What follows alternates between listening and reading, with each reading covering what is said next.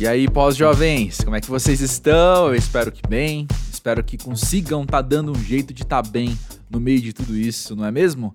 Se você nunca passou por aqui, quero te dar as boas-vindas a esse espaço de conversa sobre a vida como ela é, esse espaço no qual as pessoas sentam aqui para conversar de uma maneira sincera, sem filtro, sem muita edição também, sobre o passar do tempo e o que a gente tem aprendido, sentido, pensado e por aí vai. Meu nome é André Felipe de Medeiros, eu trabalho com jornalismo cultural já há uns bons anos e no meio desse dessa trajetória toda, eu acabo conhecendo muita gente muito interessante. Vários deles acabam vindo aqui para o podcast. Uma dessas pessoas é Nino Oliveira, que é uma dessas pessoas que eu admito que nem lembro quando eu conheci enquanto música, enquanto trabalho, mas lembro que a gente se conheceu pessoalmente, depois já de um tempo, assim, eu acompanhando o trampo dela, num show da Tuyo, no qual ela participou e arrasou por completo, assim. e a Nina é essa força, a Nina é mais do que apenas uma artista, assim. Eu acho que ela é uma força criativa muito forte, ela é uma força comunicacional muito forte também. Não à toa, ela apresenta dois podcasts, o Drops do Amazon Music e o Pode Vir, da marca TNT. Bom, como eu já deixei claro aqui, se alguém não conhecia, né? Ela é cantora e compositora, tem 25 anos e é de Guarulhos, na Grande São Paulo.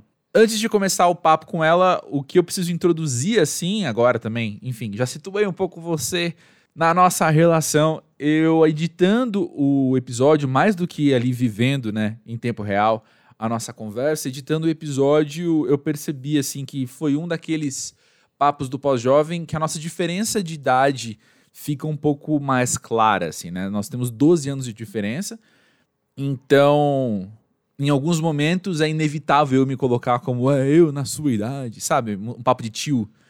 Enfim, rolou. Vamos já assumir isso desde, desde agora, né?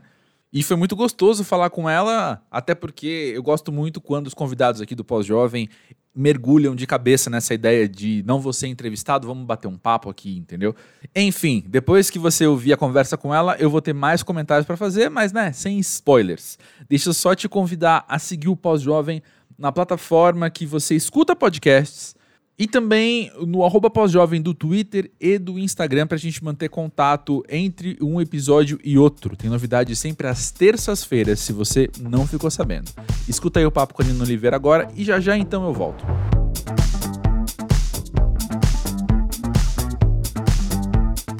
Nina, conta pra gente, pra você, o que quer ser pós-jovem? Amado, eu me sinto tão jovem para responder essa pergunta. eu desconfiava, sabia?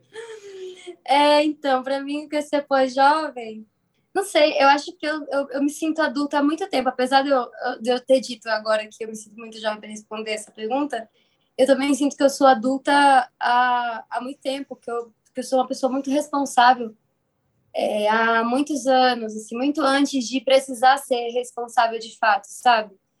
Então, hum. eu confesso que eu não senti uma grande diferença da minha adolescência para minha vida adulta. Isso é esquisito. Entendo. Tenho amigos, amigos que têm uma realidade próxima à minha, amigos que têm uma realidade diferente da minha, né? Nesse uhum. sentido. E eu sempre escuto algumas conversas dos amigos que falam: Nossa, cara, quando eu fui morar sozinho, porra, a louça não se lava sozinha. Aí eu, sim, daqui eu, gente, gente, sério, sério, uhum. galera, assim, lá em casa eu lavava a louça, tipo, criança, era, era eu uhum. brincava disso, na verdade, era a minha brincadeira, era lavar a louça, minha mãe falou assim, vamos brincar Olha. hoje, hoje a gente vai aprender a varrer a casa. Olha, estratégias boas, hein?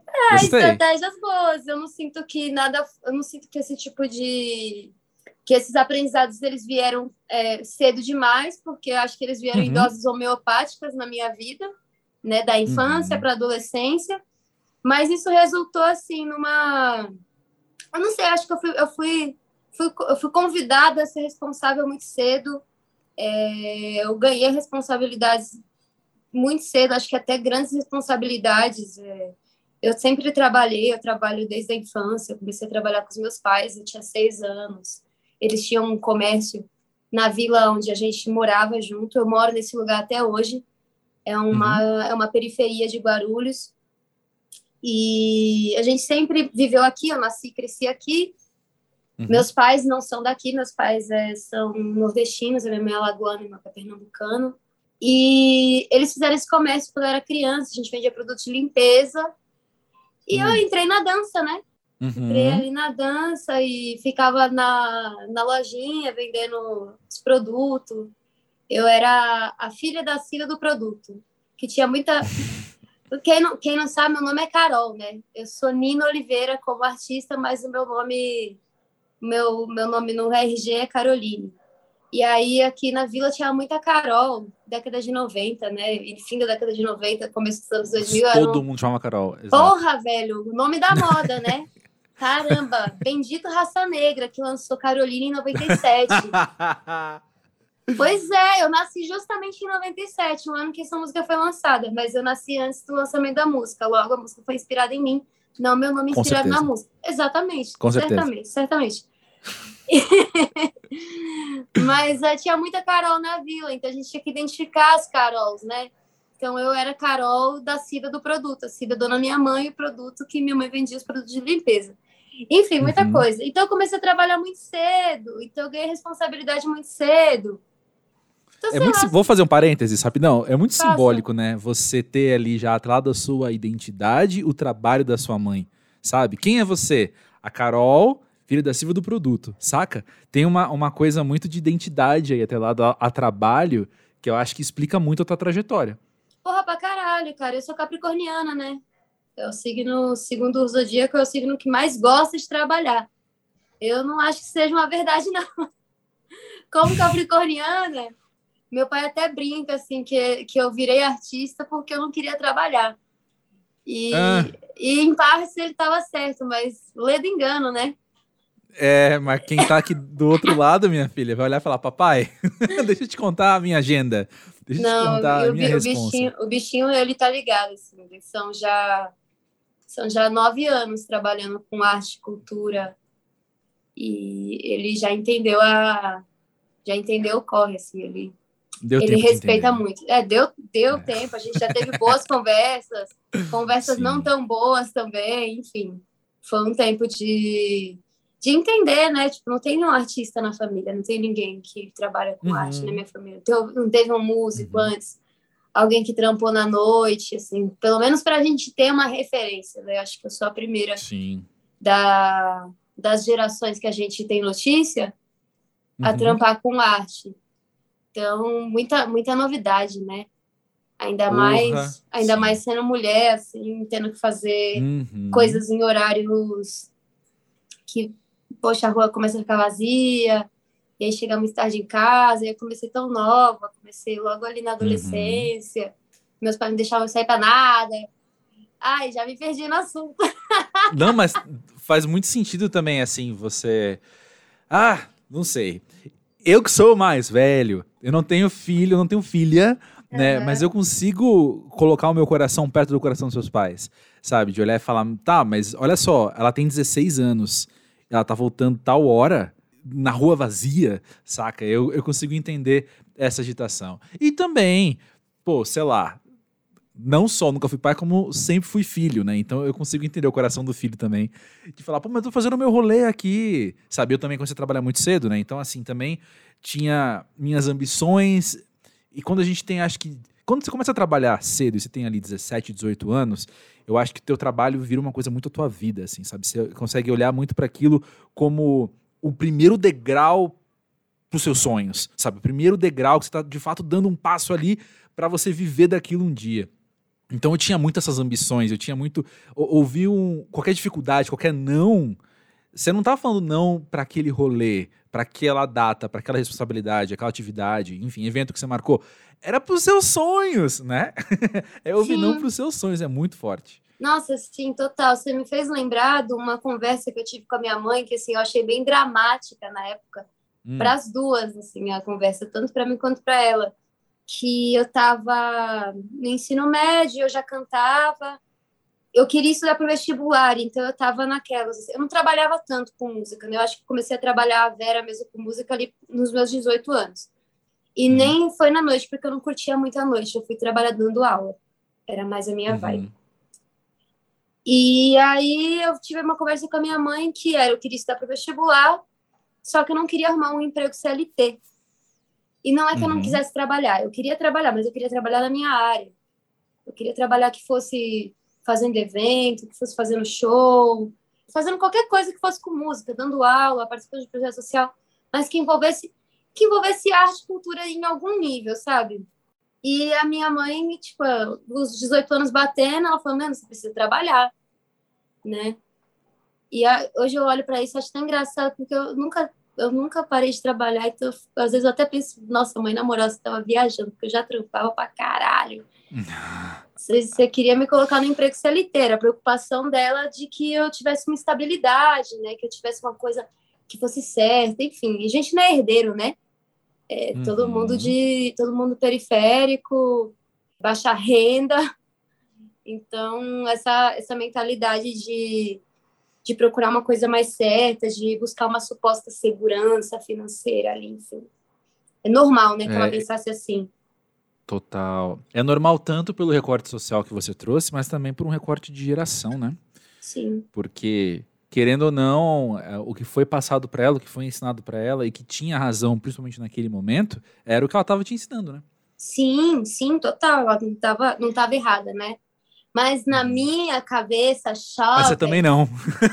é, então, nenhuma das duas estavam erradas. A gente só estava olhando para a mesma situação de pontos de vista diferentes, né? Exato. Eu, ela, via, ela via até um lugar que eu não conseguia enxergar e eu, e eu também enxergava um, outro ponto de vista que ela não conseguia ver. E a gente não conseguia uhum. se comunicar. E aí ela falou, assim, ela falou para mim mesmo, precisa arrumar um trabalho. Eu falei, se eu arrumar um trabalho, eu não vou conseguir estudar. Ela, mas todo mundo consegue trabalhar e estudar. e, aí, e ainda hoje Ai, eu não concordo. Eu ainda não concordo Sim. com isso, assim. Imagino que ela hoje em dia também, também ache isso absurdo. Mas, porra, é muito difícil trabalhar e estudar, ainda mais quando você se propõe a trabalhar num, num trampo CLT, com a formação que eu tinha com 18 anos, eu ia pegar um trabalho é, de recepção, de caixa de supermercado, uma coisa uhum. nesse naipe. A, a, base da cadeia alimentar ali, né? É, isso aí. Eu pegar um uhum. trampo no shopping, vendedora, qualquer coisa assim. Fiz tudo né? isso. Uhum. E aí, salário, salário, salário ínfimo, horas de trabalho infinitas, uhum. né? Meio que essa a, a lógica desses trabalhos. Então, eu isso dá como, assim, eu não vi, eu não vi. Quando minha mãe disse isso para mim, todo mundo e, eu, e aí eu pensei nas horas que eu despendia estudando, porque eu, foi uma época da minha vida em que eu gastava os finais de semana na biblioteca. Uhum. Domingo, domingo é, de sol, galera, meus amigos indo jogar futebol, indo fazer rolezinho. Eu estava na biblioteca, e não que eu fosse melhor que eles de maneira nenhuma, não estou me vangloriando de nada aqui, não. Era, foi não, só, tua realidade. Foi só o que eu escolhi, foi só o que eu imaginei que fosse Isso. ser melhor para mim naquele momento. Uhum. Poxa, eu, eu despendia horas estudando conteúdo para passar no vestibular, que eu não passei, inclusive. Eu passei na primeira fase lá dos vestibulares que eu, que eu prestei, mas não consegui passar na segunda de nenhum. Eu só ia muito uhum. bem nas partes de música, sempre ia bem nessa, que bom. Ah, Porque era o que eu queria fazer. Mas, é, sabe, eu gastava tanto tempo quando ela falou, todo mundo consegue trabalhar isso daí, eu fiquei na minha cabeça, gente, que que, que essa galera trampa isso tudo aqui? Porque eu sei que eu já sei que eu não vou conseguir. Pensando agora na no quanto eu estou despendendo de esforço nisso, uhum. fudeu, assim, só fudeu. No fim das contas, eu, eu, não, eu não fui trampar no CLT, eu acabei arrumando um trampo de professora de canto numa escola. Quase, é quase zona, acho que já é Zona Sul ali, Santa Cruz. Acho que é, uhum. né? Lá uhum, na Zona, Sul. Sul. Porra, Zona Sul é longeão de Guarulhos. Mas tá bom. E aí eu comecei a trabalhar numa escola e não sei mais por que eu tô falando disso. Mas enfim, comecei a trabalhar numa escola e isso serviu para aliviar o coração dos meus pais. Que embora eu ganhasse uma michariazinha, eu também ia ganhar uma michariazinha trabalhando de recepcionista, entendeu? Só que ali eu trabalhava fazendo o que eu queria. Não, agora. Exatamente. Beleza, e daí que eu ganho menos que o salário mínimo? Né? E daí que eu ganho menos que o salário mínimo? Eu estou fazendo o que eu quero fazer e é isso aí. E é isso aí, e é uma escolha sua e é temporária, né? Eu não sei o quanto você consegue ter isso na tua cabeça aos 18 anos, mas no fim das contas, o tempo vai passando, você vai entendendo que aquilo também era temporário. Não era uma Sim. escolha da tua vida determinante acabou. Era a escolha para aquele momento. Não, e valeu um... a pena, né? Valeu a pena pra caramba. Foi importante, eu acho, eu bater o pé desse jeito. É, apesar de todos os embates que eu tive com a minha família, é, uhum. valeu muito a pena, porque eu acho que eu não teria conseguido construir o que eu construí de rede, de contatos, né, de, de porque, porque no fim das contas é assim que a gente vai começando a trabalhar com, com música, mas não só, né, porque hoje em dia eu já não trabalho mais só com música, eu trabalho com música, Sim. mas eu também sou comunicadora agora, Sim. Estou estudando para ser atriz. Olha, essa eu não é, sabia. Estou estudando para ser atriz, estou fazendo um curso de atuação. Sempre quis fazer, Nunca movi uma palha para ir fazer o curso de atuação. Eu sempre desistia Sei. quando estava assim na cara do gol. E aí, ano passado, eu decidi que falei: foda-se, vou fazer. Mesmo que eu faça Amei. esse semestre online, eu vou fazer e foda-se. Mas Boa. foi bom. Foi Deixa bom. eu puxar um fio daí, então. Puxa, puxa. Porque puxa. é algo que eu tinha anotado para falar contigo. Que olha só, a gente falou da diferença de geração, da sua mãe para você também, dos valores. E mesmo eu sendo mais novo que a sua mãe, imagino. Será? Uma coisa que. Minha mãe é jovem, talvez. viu? Minha mãe é bem jovem. É. Eu falei isso depois, falei, hum, não conheço a mãe dela. Mas enfim, tem uma coisa que eu observo também, que a tua carreira, ela é o que eu vou chamar de bastante contemporânea. Entendeu? Porque é algo que eu não sei se há 20 anos ou há 15 anos que seja, o quanto ela seria não só viável, mas acho que comum. Acho que a tua história, ela, por mais que você pertença a uma minoria de pessoas que conseguem trabalhar com várias coisas diferentes, você é uma delas. Acho que há 15 anos tinha menos gente ainda. O que, que eu estou querendo dizer? Que você é uma musicista, por exemplo, que não tem um álbum lançado, você tem singles lançados. Você está fazendo vários shows, mesmo você tem um álbum lançado, por exemplo. Você está aí fazendo várias parcerias com várias pessoas. Você está sendo comunicadora, você agora está indo atrás de ser atriz também. É o tipo de história que, repito, eu não vejo o tempo todo, eu vejo às vezes. Mas há 15 anos eu acho que eu nunca via. Entendeu? Sim. Então eu vou chamar de uma carreira que é bastante contemporânea. Conta, conta pra gente. Ah, o momento da entrevista, né? Ah! conta pra gente quais são as tuas dores e as tuas delícias disso, assim? Como é que tá sendo para você navegar por tudo isso?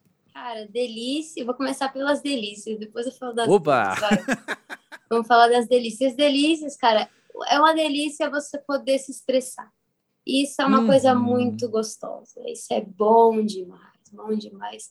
Eu percebo que a gente não está numa, numa sociedade onde é onde as pessoas elas têm liberdade para se expressar, sabe? Apesar da tal da liberdade de expressão. Uhum. E eu nem estou falando uhum. no que diz respeito à política, eu tô falando no que diz respeito à subjetividade das pessoas mesmo, né? Das pessoas poderem, poderem se desenvol desenvolver isso, né? Todo mundo tem, tem direito à subjetividade, porra. Então, por que que a gente é, é, é tão tolhido, sabe? É tão massacrado. É, massacrado depende do rolê. Mas aqui na minha experiência, eu, eu, me senti bastante massacrada todas as vezes em que eu mostrei as minhas fragilidades, da infância à vida adulta. No, hum. Acho que no decorrer ali na adolesc da adolescência para cá, eu, eu encontrei mecanismos, eu encontrei ferramentas para me defender. Toda vez que eu me mostrava frágil, alguém vinha dizer que eu não podia ser frágil, ou, ou se aproveitar dessa minha fragilidade para se divertir de alguma maneira eu consegui me defender. Mas na infância eu não tinha essas ferramentas, né? Então, é, então daí surgiram muitos traumas. Surgiram vários traumas. Uhum. Mas aí eu, eu, disse que ia falar das delícias. E tô falando das dores já. mas aqui é uma delícia poder expressar, cara. E eu encontrei isso é. através da escrita. A princípio, uhum. né? Escrevendo poesia, escrevendo...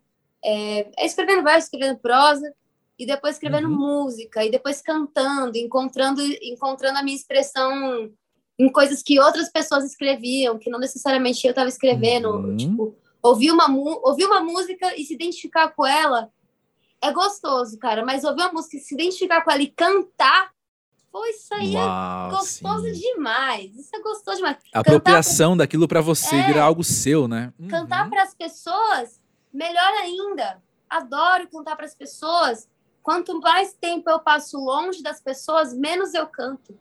Teve hum. vários músicos que falaram: Nossa, compus pra caralho na quarentena. Porra, toquei pra caralho. Eu fiquei deprimida. Eu compus Sim. nada. Eu compus umas 5, 6 músicas na quarentena inteira, sei lá. E, uhum. e fui cantando cada vez menos. Quanto menos eu vejo gente, menos eu, eu sinto vontade de cantar, porque eu sinto que eu, eu sou movida a ver gente. Eu preciso ver gente. Eu preciso, eu preciso me uhum. conectar com as pessoas. Ou, enfim, eu preciso de que alguma coisa me afete, sabe? Que seja, mas que vem de pessoas reais, não que vem da tela do meu celular.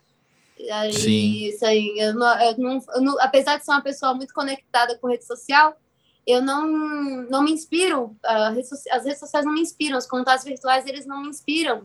Sei não lá. substitui também, né? Uma coisa, uma coisa, outra coisa, outra coisa. Assim, uma coisa, né? uma coisa, outra coisa, outra coisa. Exato. Então, uma, a maior das delícias para mim é me expressar, é poder, é poder fazer é, no meu trabalho uma coisa que valoriza a minha subjetividade, a minha humanidade. Porra, isso é demais. Perfeito. Isso é demais. Eu acho que isso é tudo para mim, na verdade. Isso é uhum. é tudo. E aí as dores, as dores vêm, né, cara? Lidar com gente não é fácil, nem, nem sempre é uhum. fácil, aliás. Então, às vezes a gente passa por situações que não são agradáveis, mas isso acontece, acho que em todas as profissões. Então, também no que diz respeito a, a, a, a como, como algumas pessoas enxergam a enxergam o artista na sociedade, né? Que, ai, que o artista não trabalha, ou que o artista ele é talentoso, e eu tenho um sério problema com essa história do talento, porque eu não hum. me considero uma pessoa talentosa e nem acredito que ninguém seja. Eu acredito em trabalho, eu acredito em esforço, eu acredito em, é, em prática, sabe? Tipo, uhum. ninguém. Cara, por mais jovem que alguém tenha iniciado sua carreira, ninguém nasce fazendo nada. Né? Sim. Que parece total. que é, uhum. parece que é essa a premissa do talento. Porra, você nasceu para isso. Sei lá, cara, eu não sei se eu nasci pra isso. Não tá escrito em nenhum lugar, não vem.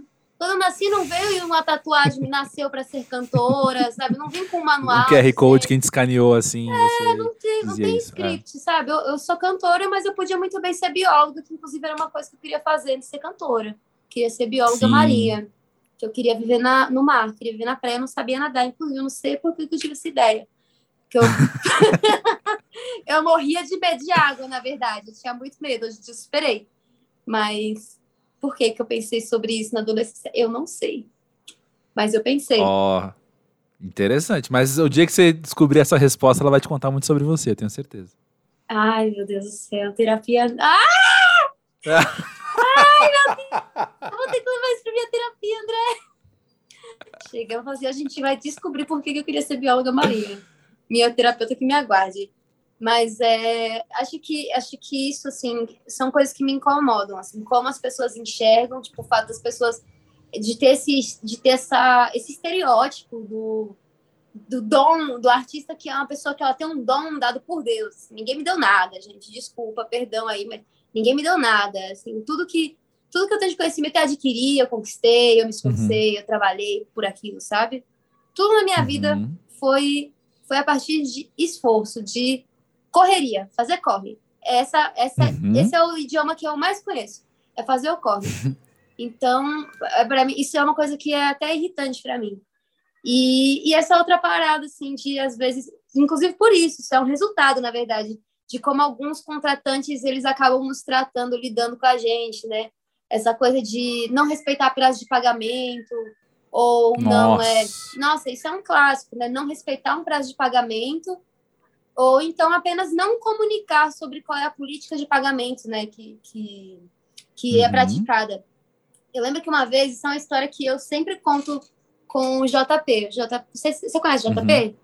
Conheço, a gente nunca conversou, mas eu super conheço, já escrevi sobre ele, enfim. É, então, ele é massa, ele é super meu amigo, a gente é amigo, tem mil e duca já. Ele é de Guarulhos também, não é? Não, ele é de Osasco, é outro, outro lado. Osasco. Outro eu sabia lado. que era alguma cidade da Grande São Paulo. Uhum, é. é, é, é isso, a Grande São Paulo. E aí, eu e o Jota, a gente se conhece há muito tempo, então a gente já fez muita coisa junto, umas coisas muito legais e umas coisas muito. Puta, não era pra gente estar aqui, né? E uma vez a gente foi fazer um show num lugar que foi demais, assim, o show foi muito legal, a gente foi super bem recebido, rolou um público, a gente nem era. A gente estava começando ainda, assim, muito começando, acho que era, era devia ser meu segundo ano de trabalho. Sim. E, enfim, muito no começo, mas rolou público, show gostoso, público bacana, tudo massa. É, e aí a gente, a gente foi um show fora de São Paulo, a gente voltou para São Paulo, e aí o Jota ficou meio ali na de receber o cachê. Uhum. E o cachê não vinha, assim, passou uma semana e o Jota ele ficou preocupado, né? Ele falou assim, mano, eu vou mandar uma mensagem pro cara. E o cara não respondia. Uhum. Ele só não respondia. E o Jota insistindo nas mensagens, poxa, tudo bom? Então, é que a gente queria saber quando é que vem aquele cachê, por que você não responde, lá, lá, lá. Enfim. E aí o cara não respondeu o Jota, o cara me mandou uma mensagem falando pra Hum. eu, olha as ideias do ano, olha, olha, olha o caminho do raciocínio que o cara fez. Falando pra eu falar pro meu amigo ficar mais calmo, porque, isso, porque é de praxe, pagamento em até 30 dias. Tipo Hum. assim, porque a gente tinha que saber isso, né? Mas ninguém falou pra gente que o pagamento era em até 30 dias. Exatamente. E a gente tava Exatamente. começando no rolê, e aí foi, a gente tocou num bar, sabe? Nenhum bar pagava até 30 dias. Só ele. Uhum. Tipo, era de Uhum. praxe, assim, da praxe da- daquele cara, no caso. E aí eu fiquei assim, eu fiquei brava, né, com a mensagem que ele me mandou, com a arrogância dele, como ele, me, como ele respondeu, e dele não ter respondido o Jota. Aí eu já comprei a treta. Claro. Falei, então, bonito, senhor fulano de tal. É que o senhor não respondeu as mensagens dele, por isso que ele ficou preocupado. E aí o cara começou a me ofender, o cara começou a falar assim: não, porque eu te recebi num tapete vermelho, quem é você na fila do pão? Eu tenho não sei quantos Ah. anos de teatro, não sei quantos anos de não sei o quê. Você sabe quem eu sou? Você sabe com quem eu já trabalhei? E pipipipopopô. Você tá aí, mas você não tem nenhum álbum. E na época eu tinha. é, Isso foi no Facebook. Na época, minha foto de perfil do Facebook ela era uma rosa com um dedo enfiado no meio, né? Que é uma, uma alusão Uhum. aí a uma, a, uma, a um ato de masturbação. Uhum. E aí ele falou assim: e digo mais, você, enquanto artista, não deveria jamais vincular sua imagem à imagem de uma vagina. Aí quando ele meteu essa, Ah, Ah, não. amigo. quando ele meteu essa, eu olhei assim a mensagem e falei, não. Nossa, ele bostejou em tantos níveis que eu não consigo nem começar a responder, porque eu tenho que voltar muito é, a conversa para poder ele entender o nível de merda que ele falou. Aí eu fui É no Google, pesquisei Gal Costa Índia, que é aquele álbum da Gal Costa, que a capa é só um close na tanga dela, né? É só isso Aham. a capa, sei lá, da década de 70, né? Esse álbum, eu acho. É. E aí, nossa, eu era ousada, né? Hoje em dia eu não, eu não sou tão ousada. Hoje em dia eu fico na minha. Se a pessoa quer tretar, vai tretar sozinha. Mas Aí, ó, época. eu- pós-jovem, pós-jovem. Pós-jovem, mas naquela época eu comprava treta. Eu falava, vem aqui, que agora a gente vai brigar. E aí eu peguei e coloquei aquela capa de álbum de foto de perfil no Facebook. Ah, excelente. Aí eu não precisei mandar nada pra ele. Ele me mandou mensagem já. Ah, você não tá, não se compara na Gal Costa. Bi, bi, bi, bi, bi, bi, bi. Eu nem lembro mais o que ele falou. Mas ele ficou tão puto. Ele ficou tão puto. E ele pagou em 30 dias mesmo. Mas eu fiquei assim, Uhum. gente, qual era a dificuldade dele de pedir desculpa por simplesmente por não ter respondido, né? Ô, galera, desculpa a demora, foi mal. Foi mal aí. Olha, vai sair em 30 dias, tá? Eu acabei esquecendo de avisar. Acabou, a gente ia ficar estressado porque ia receber em 30 dias. Mas, pô, precisava desse desgaste? Não precisava. Parecia, no fim das contas, parecia que quem tinha 18 anos era ele, e eu que tinha 40, sabe? Que era de ser a idade Concordo. dele no, naquele, naquele momento, assim. Mas eu fico assim, nossa, como esse- é, é esse nível de gente que eu vou lidar na minha vida? Acho que esse foi, o, foi a coisa mais, acho- Uh, mais desgastante, assim, que eu, que eu passei na música. É, acho que foi, acho que foi. A gente nunca E esquece. olha só que interessante. Não, é impossível esquecer. Não vai esquecer mesmo. Mas olha só, você, no seu segundo ano, então, mais ou menos, de trabalho, você passa por uma situação que não só uma situação estressante que você nunca vai esquecer, mas ela traz consigo esse questionamento. Será que esse é o tipo de pessoa que eu vou ter que lidar pro resto da minha vida? E a resposta é provavelmente, né? Que saco, né? é, é bem capaz que sim.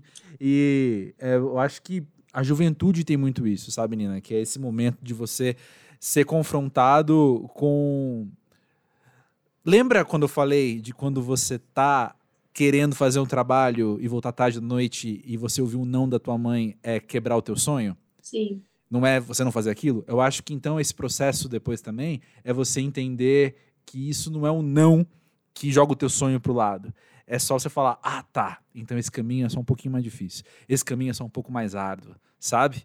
A gente vai ter que passar por isso aí, e ao longo da vida, acho que a gente vai passando por várias coisas assim mesmo, que é justamente você olhar e falar: isso aqui não impossibilita o meu rolê, isso aqui não impossibilita o meu sonho, isso aqui não vai me fazer mudar de ideia, mas eu vou ter que respirar mais fundo porque agora eu entendi que é um pouquinho mais difícil ainda do que eu achava. Ai, não vai, não vai, não vai mesmo fazer mudar de ideia, André. Eu já tentei fazer outra coisa, eu não consigo. O que não... você tentou fazer? Eu tentei enfermagem. Olha! E não é que eu não consigo, assim, que eu não tenho habilidade, é, não me sinto apta, sabe? De forma nenhuma. Uhum. É que o meu corpo, ele cria uma resposta física para quando eu não tô fazendo, quando eu tô fazendo algo que eu que eu acho que me distancia da música, da arte. E uhum. a, minha, a minha resposta física nesse tempo foi enxaqueca. Eu tive, Uau, eu tive uma enxaqueca sim. que ela durou 30 dias. 30. Caramba. Tem enxaqueca que dura 3, que dura 4. Eu tive uma dor de cabeça que ela durou 30 dias. Eu dormia e acordava com uma dor muito grande na minha cabeça. Muito grande. E aí eu fiquei preocupada, né? No fundo, sabe o que era? No fundo, sabe o que era? Mas eu fiquei preocupadíssima e fui no médico e relatei, olha, tem 30 dias que eu sinto dor de cabeça, assim, sem pausa. Eu não aguento mais, me ajuda. Eu quero uma ressonância magnética. Sei lá. Aí a médica falou, me diz uma coisa, tem alguma coisa que mudou na sua vida nos últimos 30 dias? Aí eu falei para ela, ah, eu tô, comecei um curso de enfermagem. Ela, ah, e você gosta do seu curso? Aí eu falei assim, obrigada. Eu fui embora. eu fui embora, assim. Eu fui embora, eu não voltei mais na enfermagem, eu, eu desisti do curso e a dor de cabeça passou no dia seguinte. Uau, que interessante! É ridículo, ridículo. Tipo assim, você não Muito vai sair, não, você, você vai tentar sair, você não vai conseguir, porque essa é a sua sina, vagabunda, vai! eu acho muito interessante, assim, pegando aqui, ouvindo o que você está falando, eu estou relendo o que eu escrevi aqui no meu caderno enquanto a gente já conversando, né?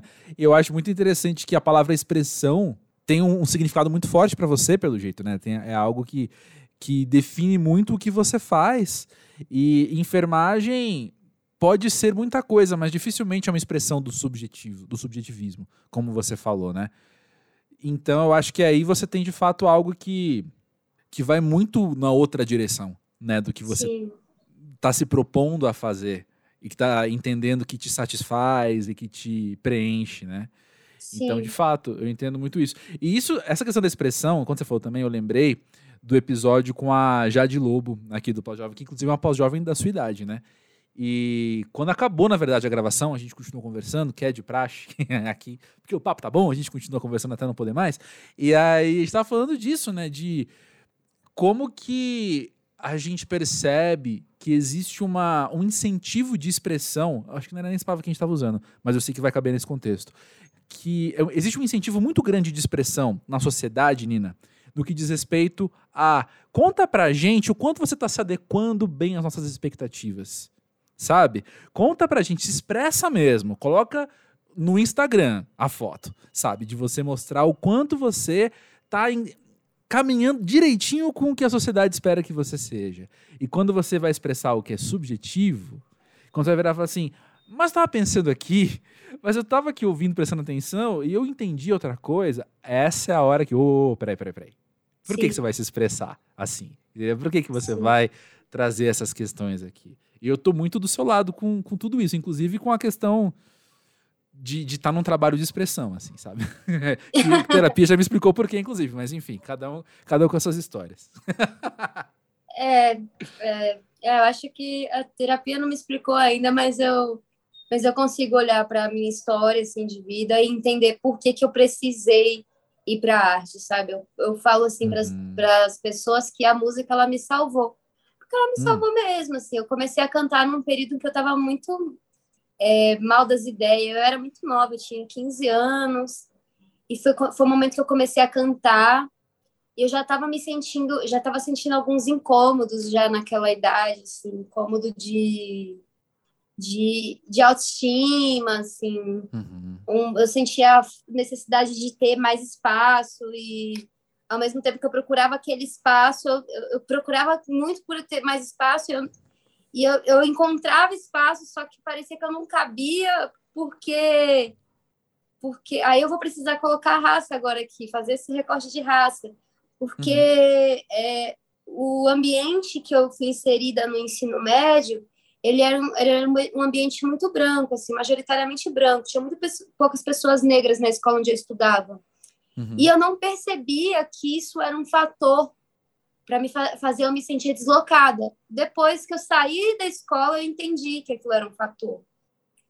Mas quando, enquanto eu estava na escola, eu só sentia aquela sensação de deslocamento, de, de não ser querida até, é, de não ter um grande valor. Isso me impactou, isso me impactou. É, no meu desempenho, no desempenho escolar bastante naquela, naquela época. Até o ensino médio eu fui uma excelente aluna. Do ensino médio para frente, eu fui uma aluna medíocre, assim. E eu sei que isso foi porque eu tive esse. rolou essa questão psicológica e eu não soube lidar com ela, eu também não soube comunicar ela, não tinha suporte para lidar uhum. sozinha, não sabia comunicar. Talvez as pessoas no meu entorno não, não soubessem me ajudar também. Para quem não conhece ETEC, eu estudei em ETEC, e a ETEC é uma escola que você precisa fazer um, uma prova para você entrar. Uhum. E eu eu não tinha contato com qualquer discussão política, social ou racial naquela época, mas uma coisa que me incomodou de cara foi entrar na ETEC e perceber que eu era única em um aspecto ou outro, sabe? Então eu não era a única preta, mas eu era eu era uma das poucas, porque a minha uhum. sala era uma sala que tinha 40 alunos e dos 40 tinha quatro alunos negros. Pô. É muito pouco. Porra, é muito pouco. Isso não é né? Brasil, né? Isso não é nem um não, pouco Brasil. Não, não é. Eu tive um colega no primeiro ano de ensino médio que ele falou para mim no primeiro dia de aula, ele falou: "Cara, eu nunca entrei numa escola pública". Eu falei: "Sério? Você nunca entrou numa escola pública?" Ele: "Sério, eu tô morrendo de medo, eu achei que eu ia morrer". Gente. Aí eu fiquei assim: "Cara, sério? Eu achei que você ia morrer porque você estava entrando numa escola pública? Onde você vive?" Onde então, que doido, olha só, deixa eu só me retratar aqui. Eu falei uma coisa e eu já discordei do jeito que eu falei. Isso não é ah. Brasil, enquanto que isso não representa o Brasil de verdade, porque 10% de pretos num espaço não é o que o Brasil é enquanto nação. Porém, essa situação que você está descrevendo é exatamente a situação do Brasil opressor, é exatamente a situação desse Brasil que a gente convive, né? Cara, pra, car pra caramba, pra caramba. E aí eu lembro que isso foi, eu lembro que prime, o primeiro dia de aula eu tive uma sensação que eu não, eu, hoje em dia eu acho que eu tive uma, uma crise de ansiedade aquele dia, mas eu não tenho certeza. Hum. É, eu tive uma sensação estranha, eu, eu me senti, eu, eu senti que eu estava passando mal, mas eu não sabia por quê, eu estava me sentindo sozinha, estava me sentindo desamparada.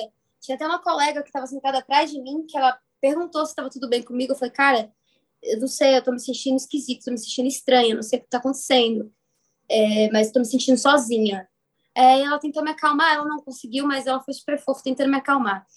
Uhum. E aí, o que me marcou, assim o, assim, o começo da desgraça do meu ensino médio inteiro, naquele ano, que foi o primeiro ano do ensino médio, foi um dia em que a professora de geografia da época começou a falar sobre a grande diferença de classes sociais que existe no Brasil.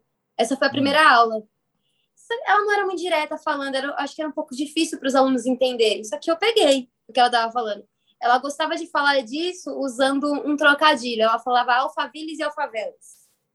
Hum. Não achava, eu não achava muito bom. Não achava um bom hum. jeito de abordar, mas era o jeito que ela estava abordando. Ela, ela entendia que ela estava fazendo o trabalho dela dessa maneira, da melhor maneira. E beleza. Uhum. E aí eu fiquei cansada. Sabe quando você, eu só fico com preguiça? Assim, da aula, eu fiquei com preguiça. Eu falei, eu, tipo assim, ai, já sei do que você tá falando, sabe? Por favor, menos. Aí eu levantei a mão ela, pois não. Eu falei, então, professora, que você tá aí falando X, X, Y, Z? Mas é que eu moro numa favela. Uhum. E eu sentava no fundo da sala. Eu, eu sentava na última cadeira. E eu lembro que, esse, que nesse momento parecia um, uma coreografia ensaiada, que toda a sala virou de uma vez. Fez até esse barulho. Para me olhar. É. E eu me senti um bichinho esse dia. Uhum. Eu me senti uma coisa. Eu me senti um negocinho, sabe? Uma coisa. Eu me senti qualquer uhum. coisa, eu só não me senti gente. Foi a sensação Caramba. mais horrível, assim, que eu senti. Eu fiquei, tá, isso. Aí, aí, aí que passou pela minha cabeça. Falei, ok, entendi agora que eles nunca conheceram ninguém, eles nunca devem ter estudado com ninguém que mora numa favela. Porque eu tava uhum. vindo de uma escola que só tinha favelado. Uhum. Eu estudava numa escola que, aliás, não é nem que só tinha favelado. A primeira escola que eu estudei só tinha criança de favela. Na segunda escola que eu estudei já era mais misto, tinha uma, uma criançada de classe média, uma criançada mais da periferia mas todo mundo assim meio que quase no mesmo nível, porque classe média ainda é, é o pobre prêmio, né? Uhum. Mas a galera ali era muito outro mundo, e não era nem que eles eram mega ricos, embora tivesse gente que era bem rica. Mas eu fiquei, eu falei, beleza, não é normal, isso foi um choque assim, para mim no ensino médio. E, e, isso me abalou muito, mas eu nunca, eh, durante toda a minha trajetória da minha adolescência, eu não consegui entender aquilo. Eu tive, passei por várias pequenas várias microviolências assim no decorrer do meu ensino médio. Uhum. Desde, acho que, todo, acho que a maioria dessas violências que eu passei, elas dizem respeito à, à, à raça, assim, principalmente. E eu não tinha estrutura para lidar com aquelas situações. Eu não tinha uhum. estrutura para entender que, eu, que situações que eu passei, elas eram passíveis de processo, que elas precisavam ser registradas em delegacia, porque era injúria racial, sabe? Uhum. É, aconteceu uma. A gente teve uma rede social naquela época que se chamava ESC-FM, eu não sei se você chegou a usar isso. Lembro, mas, lembro, lembro. Uhum. Mas hoje em dia eu olho e penso completamente inútil. Uhum. Porque era uma rede social em que a gente criava um perfil e as pessoas podiam mandar perguntas pra gente. Anonimamente, né? De forma anônima ou não. Mas a maioria ah, das tá. perguntas elas, elas, elas eram mandadas de forma anônima. E alguém na escola teve a genial ideia de criar o ESC da escola. Uhum. Um aluno, que a gente até hoje não sabe quem, criou uhum. esse ESC, e aí os outros alunos mandavam perguntas: o que você acha de fulano? O que você acha de ciclano? E essa pessoa em questão, ela hum. soltava informações lá que ninguém sabe se era verdade, se era mentira, mas geralmente eram informações muito negativas sobre as pessoas. Caramba! Cara, é, que violento! Cara, violento demais, assim, tinha umas coisas muito muito expositivas, assim, principalmente sobre meninas. Principalmente uhum. sobre meninas, assim, que era, era muito. Cara, era muito sujo, era muito violento e muito louco que isso viesse de uma pessoa da nossa, da nossa faixa etária. Assim, adolescentes, sim. eles podem ser muito cruéis, muito cruéis. Sim, sim, e um dia meu nome caiu naquele lugar, meu nome caiu lá. O que, que você acha da Carol Oliveira? E a pessoa respondeu: ela é uma neguinha chata do cabelo ruim. Eu fui resumida a isso. Ela é uma neguinha Caramba. chata do cabelo ruim. Tipo, a pessoa ela podia não gostar de mim, ela podia me achar chata. Ela podia me achar chata. Achar, achar uma pessoa chata não é crime. Não. Eu ia ficar chateada se ela, se ela dissesse, Sim. porra, Carol, Carol Oliveira é chata pra caralho. Eu ia ficar muito chateada. Mas ela colocou, ela colocou a minha cor e o meu cabelo no meio. Exato. Sabe? Uhum. E, eu li, e eu lembro que eu, eu li aquela resposta dentro da sala de aula com os meus amigos. E todo mundo uhum. riu. E eu ri junto. E eu não ri uhum. junto porque eu achei engraçado. Não. Eu ri junto porque eu fiquei sem graça. Sobrevivência. Eu sem né? graça. Eu fiquei uhum. muito constrangida. Mas como estava todo mundo rindo, eu falei, vou rir também, porque Exato. isso vai passar. Mas hoje eu olho para isso e falo, porra, eu tinha que ter levado isso para frente. Isso, isso era. Isso, isso é injúria racial. Isso devia ter sido é. denunciado. Isso devia ter ter sido o motivo de um processo. Processar a escola, processar o, ir atrás do aluno, hackear essa conta, descobrir quem fez, sabe? Mas já faz tantos anos, já passou, acho que não sei nem se é possível fazer algo assim, mas vira e mexe eu volto nessa história e falo, cara, olha isso aqui que passou batido para mim, que me machucou, me feriu. Eu poderia ter feito alguma coisa, mas eu só não tinha estrutura psicológica, eu não tinha estrutura é, financeira, Uhum. Eu não tinha informação suficiente para me defender daquela violência naquele momento. Uhum. E olha só, quando a gente está falando de expressão e você pode trazer essas suas vivências esses, essas ressignificações também hoje e expressar tudo isso. Tem uma coisa que eu lembro que conversei com a Lai da Tuyo aqui no Pós-Jovem, que é quando você tá colocando a cara no mundo, ainda mais uma carreira artística, é frequente, é comum você se comunicar principalmente com a microgeração que vem logo depois de você. Ou seja, você ter 25 e falar muito com quem tem 18, por exemplo. sabe? Como é que você tem vivido isso? Cara, eu acho que eu não penso muito sobre isso, sim. Uhum. E acho, acho curioso pensar que eu me comunico com essa faixa etária uhum.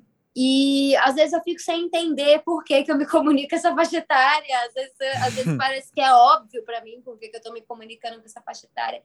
Porque eu percebo que eu tenho algo, que eu tenho eu tenho público, eu tenho alguns públicos e eles se comunicam comigo de, por motivos diferentes.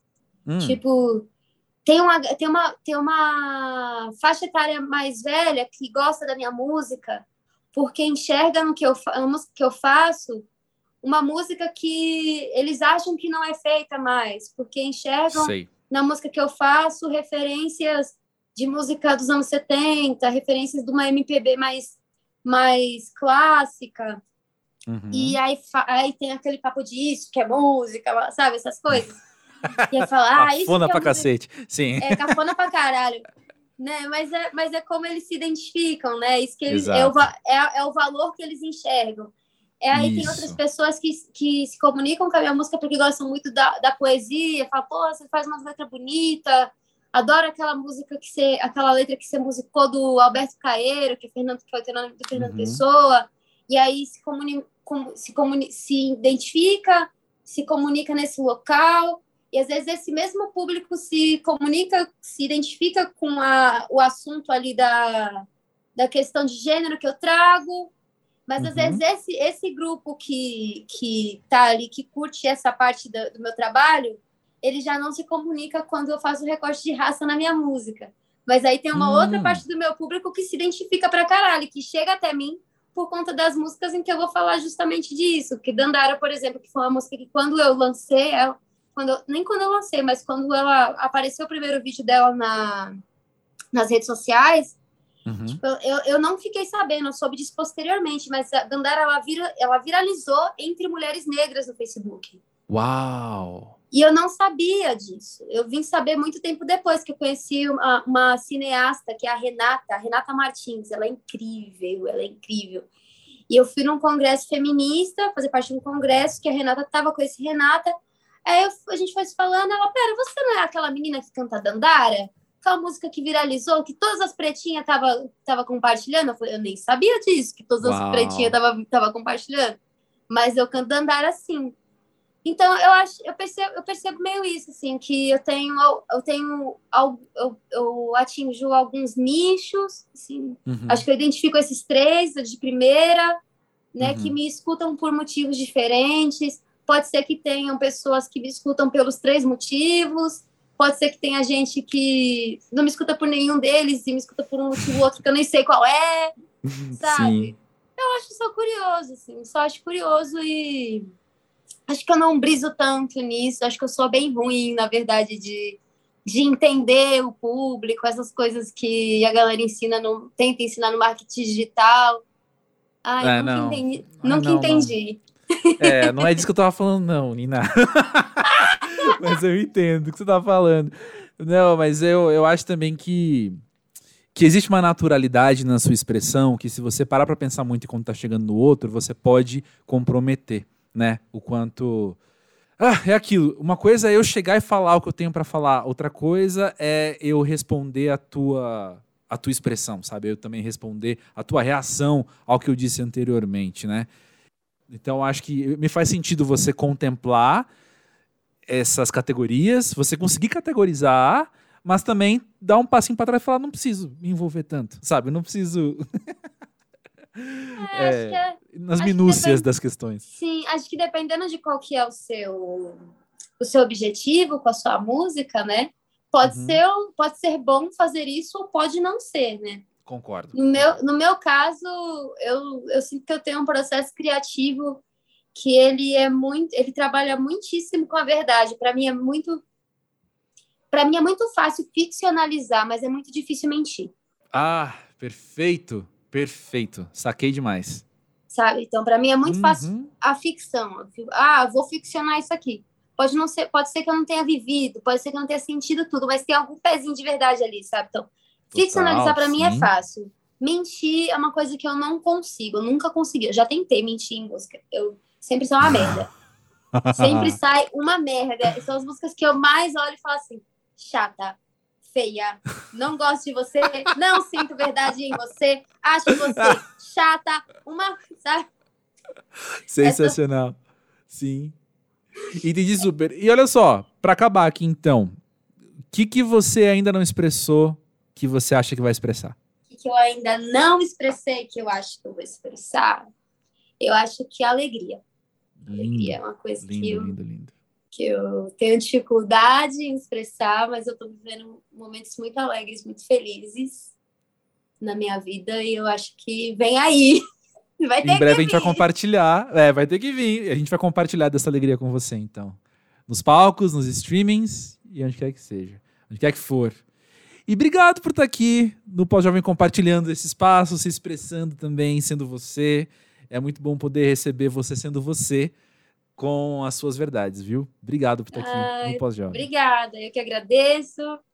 Eu amei o convite, acho que é o primeiro podcast que eu participo como convidada. Se pá, quase certeza Olha! Disso. Olha, alguém é, ficou pode... muito magoado agora porque você esqueceu, ou eu ou, ficou muito honrado. Ou, ou, realmente é verdade, né? Tipo, espero que, espero que eu não tenha esquecido uma pessoa. E eu gosto muito de podcast, então fiquei muito feliz quando você me chamou para conversar. Falei, poxa, vou me realizar agora. Adoro. É isso, pessoa certa, eu sabia. é isso, obrigada, André.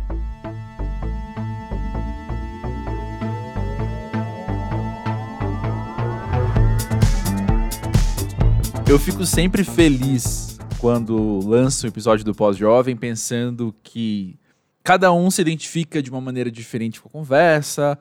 Com algumas conversas você se identifica mais, com outras menos, e é óbvio que eu não consigo prever o quanto os ouvintes, afinal, os ouvintes são, né, uma população muito plural aí, muito diversa. Eu não sei o quanto você vai se identificar com o episódio, não consigo prever isso, mas eu consigo sempre, de um lado, ter a esperança, de outro lado, ter a suspeita de que uma conversa aqui vai te fazer uma boa companhia. E eu tô muito satisfeito com esse episódio com a Nina por causa disso. Talvez você tenha ouvido a história dela, ouvido as situações que ela descreveu aqui e você se identificou pra caramba. Ou talvez você ouviu tudo isso olhando para ela como, como alguém cuja vida é bem diferente da sua, assim. E aí pôde aprender nesse processo também, né? Tanto sobre ela quanto sobre você. Mas acima de tudo, que tenha te feito uma boa companhia, assim. E essas últimas semanas também uma coisa que aconteceu foi ter recebido muitas mensagens muito carinhosas de ouvintes do Pós-Jovem, assim, sobre os episódios dessas últimas semanas, mas também sobre o projeto como um todo, assim, né? Desde o começo, já falei isso aqui, desde o primeiro episódio chegam umas mensagens muito afetuosas, assim, de gente que se viu no meio da conversa, pôde aproveitar num nível muito pessoal, muito íntimo do que a gente está conversando aqui. E é inevitável que, de certa forma, isso meio que valide, né? Afirme o propósito aqui do pós-jovem e me, me encoraja a continuar no meio de tanta coisa acontecendo, inclusive de tantas pressões às vezes, para eu usar meu tempo, minhas habilidades, minha energia criativa, né? A gente sabe o mundo que a gente vive para algo que dê um retorno financeiro, por exemplo, né? E essa conversa com a Nina, né, quando ela fala de não conseguir fugir daquilo que ela acredita que ela tem que fazer, no caso arte, no caso música, e ela tenta fazer enfermagem e fica doente, isso parece estar tá sendo um tema um pouco comum para mim, de alguma forma assim, está sendo um tema frequente nas últimas, nos últimos tempos, para mim, nos últimos meses, em conversas com amigos, num artigo que eu estou escrevendo para o trabalho. É, eu estava falando isso com a Natália Souza por causa do episódio do Paradão Mais Coisas da semana passada, inclusive. Beijo, Nath muito ao meu redor tem falado isso, assim, de que a gente às vezes tenta fugir daquilo que a gente acredita, tenta fugir daquilo que a gente olha para dentro, assim, e você se reconhece como um fazedor daquilo. Vai, no, no, meu caso, assim, pô, eu acredito em conexões entre pessoas, eu acredito em, em ouvir o lado mais humano, eu não acredito na pose, no filtro, na coisa muito editada. E quando eu olho para o mundo e vejo tanta gente apostando nisso a minha postura, a minha posição, tô falando isso de um jeito muito pessoal, gente, mas assim, quando eu olho para tudo isso, eu falo, para que, que eu também vou fazer o que já fazem, o que tanta gente já faz e o que eu nem acredito? Eu prefiro usar, então, meu tempo, minha energia é, e, e quem eu sou para vir aqui e mandar a minha realidade e reunir pessoas que estão dispostas a fazer isso, assim. De novo, né, como o caso da Nina, que vem aqui e bate esse papo e vai ter quem se identifique, vai ter quem estranhe, vou falar assim, e vai ter quem, independente disso, aproveitou esse contato humano, né? É nisso que eu acredito, eu acredito em a gente poder desconstruir essa essa coisa tão plástica que virou ser gente, sabe? Como é que você se expõe sendo gente de uma maneira tão curada, uma identidade tão definida a partir das. tão bem definida, né? A partir do pré-julgamento do outro, né? Qual personagem que eu vou me inserir? Tô falando muito abstrato, mas deixa eu pegar uma frase desse próprio episódio, assim, né? Quando a gente estava conversando aquilo de expressar a sua subjetividade. Será que a gente tem espaço para expressar quem a gente é de fato, ou a gente tem espaço para expressar o quanto a gente se conforma com alguma expectativa que os outros tenham sobre nós? Entendeu? Eu vou falar por mim, assim, se você discorda, eu vou adorar ouvir sua discordância, inclusive, né?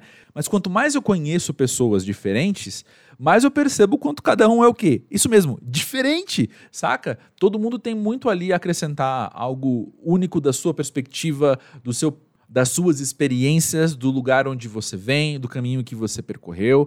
A gente sabe que dois irmãos criados na mesma casa são pessoas muito diferentes. Então, como é que a gente espera essa pasteurização das pessoas no geral, sabe? Como é que a gente olha para o mundo esperando que as pessoas vão caber em uma ou outra definição apenas, sabe? Talvez em duas palavras ou uma intersecção das duas. E eu não sei o que, que você tem vivido quanto a isso, assim. E eu acho que mais uma vez eu tô caindo num abstracionismo muito grande quando eu queria falar de uma coisa ah, que para mim é tão prático, para mim é tão dia a dia. Eu espero que você, de alguma maneira, esteja se identificando com isso ou aprendendo um ponto de vista alheio mesmo, né? E acho que, pegando as entrelinhas todas, só para concluir aqui e a gente poder dizer tchau, cara, que bom que a gente pode ser quem a gente é, sabe? É difícil e quem você é, o que você tem, o que você coletou de experiências ao longo da vida Seja o que você viveu, seja o seu repertório do que você estudou, seja o seu repertório do que você recebeu da boca do outro, forma uma experiência de viver o mundo e de olhar para as coisas que é muito única. E a gente pode sentar e trocar essas informações. A gente pode sentar e colocar no mundo essas nossas expressões.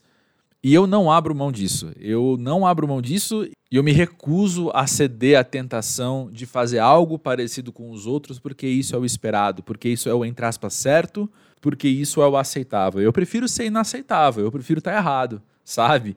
Errado do ponto de vista dos outros, mas confiante no, no que eu acredito, confiante de que eu estou colocando no mundo uma coisa que está contribuindo, está construindo, saca? Não sei se eu tô fazendo sentido. Eu tô de fato num dia cansado também. Eu não sei o quanto disso aqui vai dar para aproveitar na edição, eu percebo. Mas eu fico muito feliz quando vejo uma história como a da Nina, de alguém que olha para si mesma e percebe o que tem que fazer, percebe o que tem para expressar e vai e faz. E que bom que ela não consegue fugir disso, sabe? Que bom que o corpo dela inteiro reage a isso. É uma história que tem paralelos com a minha. E eu sigo aí já há mais de 10 anos dando um jeito de trabalhar do jeito que eu acredito, colocando no mundo o que eu vejo que constrói. E fico feliz por você estar aqui ouvindo Pós-Jovem, que é um podcast errado, que é um podcast que não veio para ser bem sucedido dentro da noção dos outros de bem sucedido, né? Vou até contar, tinha até esquecido disso, mas antes do nome barra conceito pós-jovem existir, uma das ideias pro pós-jovem era uma coisa meio meio torta, assim, sabe? De é, não influenciadores ou desinfluenciadores, ou sabe, pegando a ideia do que é o influenciador hoje, né? Que é essa versão posterizada de uma pessoa totalmente homogênea, totalmente dentro do sistema, que é esperado dentro de algum sistema, né? De algum nicho, alguma bolha, enfim. Justamente poder brincar com isso, enfim. Ah, é isso, gente. Estamos aqui, estamos aqui vivendo, estamos aqui fazendo não só o podcast possível, mas um podcast que de fato eu acredito. Me conta de você, me conta como é que tem sido as suas experiências sendo você, mesmo quando a existência ao nosso redor parece cobrar da gente ser outra coisa, né? Eu desconfio que se você acompanha o Pós-Jovem, você se identifica bastante com esse tipo de discurso, né? Afinal, é algo que está presente de uma maneira ou de outra em vários episódios aqui E eu espero que você esteja conseguindo navegar bem, ser você, apesar dos outros, apesar das pressões, apesar das opressões. E termina aqui o encerramento de episódio mais abstrato que eu já fiz, eu acho, no pós-jovem. Mas é isso, gente. Aqui é poesia, tá bom? Liberdade poética e boas intenções. Eu te convido mais uma vez a seguir o Pós-Jovem, então, na plataforma que você escuta podcasts. E se você ouve no Spotify ou no Apple Music, lembra que dá para deixar uma avaliação do podcast para o algoritmo saber para quem mandar, para quem sugerir o podcast. E é assim que a gente apoia um projeto independente. É recomendando, é engajando, é seguindo. E eu te convido a fazer isso para apoiar o Pós-Jovem. Inclusive, arroba Pós-Jovem no Twitter e no Instagram. Tá aí pra gente bater um papo entre um episódio e o outro. Beleza, então? Falei demais. Vou tentar editar para deixar mais dinâmico, prometo. Se não der certo, lamento, peço desculpas. Mas é nós, semana que vem, tamo aí de novo. Grande beijo.